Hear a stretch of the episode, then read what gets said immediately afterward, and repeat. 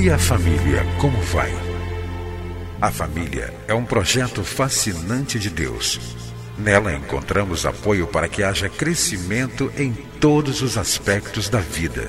No entanto, para que esse projeto seja bem sucedido, é preciso seguir os padrões do idealizador da família. Na Bíblia, a palavra de Deus, encontramos as diretrizes que vão nos levar a uma vida familiar equilibrada e nela também vamos aprender a defender a família dos ataques que tem sofrido nos últimos dias. Está começando o programa Vida em Família, do Ministério Oicos.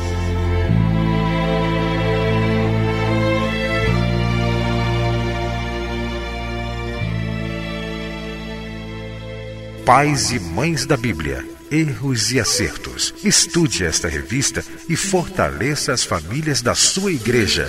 Adquira via internet em www.cliquefamilia.org.br ou envie-nos um e-mail oicos@cliquefamilia.org.br. Você vai ouvir agora mais uma mensagem para fortalecer a sua família. Olá, como vai você? Dou graças a Deus por estar mais uma vez com você através do programa Vida em Família, um programa dirigido pelo Ministério Oikos. A palavra Oikos no grego quer dizer casa, lar, família. O nosso ministério visa advogar a importância da família e promover o seu fortalecimento.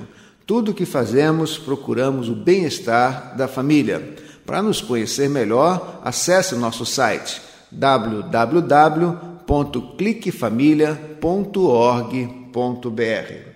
Nós temos estudado nos últimos meses, nos últimos programas, sobre as obras da carne e o fruto do Espírito. Na primeira parte do nosso estudo, falamos detidamente sobre os impactos negativos, as sequelas das obras da carne na vida de uma pessoa, com reflexos tremendos na vida conjugal e também na vida familiar. Agora estamos estudando sobre as palavras do fruto do Espírito. O apóstolo Paulo, escrevendo a sua carta aos Gálatas, capítulo 5, versículo de número 22, escreveu assim: Mas o fruto do Espírito é o amor, alegria, paz, paciência, amabilidade, bondade, fidelidade, mansidão e domínio próprio. Contra essas coisas não há lei. Então, o nosso interesse é fazer com que você estude a palavra de Deus e desenvolva na sua vida pessoal, nos seus relacionamentos familiares, no seu relacionamento conjugal, essas palavras do fruto do Espírito: amor, alegria, paz, paciência, amabilidade, bondade, fidelidade, mansidão e domínio próprio. No programa anterior falamos sobre a importância de cultivarmos em nossa vida pessoal, conjugal e também familiar o amor, o amor eros que deve existir na vida conjugal. O amor filia é o amor que deve ser valorizado entre a família, que dá uma conotação de amizade. Também o amor estorgê, que fala sobre o amor que deve existir entre os parentes, entre pais e filhos. E também o amor ágape, é o amor que sacrifica, é o amor benevolente, é o amor que sempre procura o bem-estar do outro. Hoje, em nosso programa, queremos destacar, conforme o nosso estudo, sobre a importância de cultivarmos a palavra, a atitude da alegria. Em todo o Novo Testamento, o verbo alegrar-se aparece 72 vezes e a palavra alegria 60 vezes. Existe uma carta de Paulo, a de Filipos, em que ele repetidas vezes recomenda os leitores cristãos a se alegrarem. Numa dessas exortações, em Filipenses capítulo 3, versículo 1, diz assim: Alegrai-vos sempre no Senhor, outra vez digo, alegrai-vos. A alegria é um ingrediente muito importante para o cristão. Uma das coisas que causava muito impacto na igreja cristã do primeiro século era a alegria que existia entre os cristãos. Vejam como eles se amam, diziam os pagãos. Ser alegre faz bem à saúde. Alguém já disse que o riso são as férias instantâneas que temos no dia a dia da nossa vida pessoal, conjugal e também familiar. Como é importante o humor, como é importante rir, como é importante a alegria na nossa vida pessoal e também com reflexo na nossa vida conjugal e também familiar. Alguém já disse com muita propriedade que o humor torna as coisas toleráveis.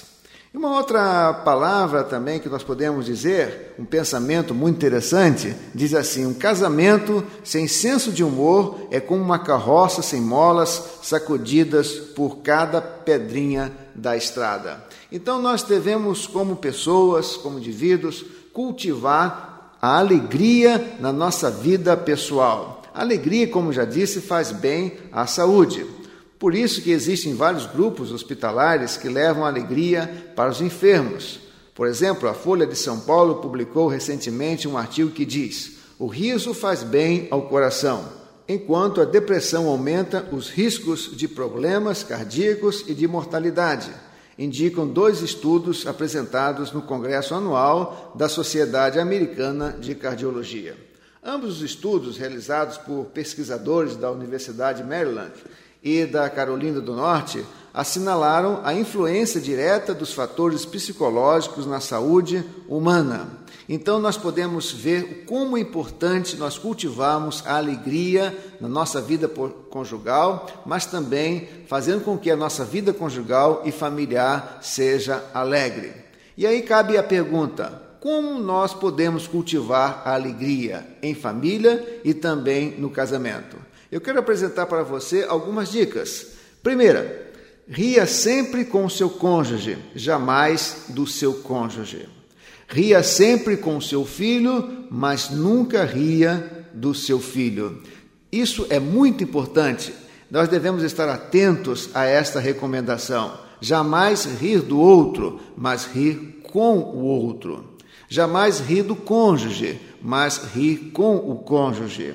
Uma outra dica muito importante para que você possa cultivar a alegria na sua vida pessoal, conjugal e familiar, aprenda uma piada nova, uma anedota nova, claro, desde que seja sadia.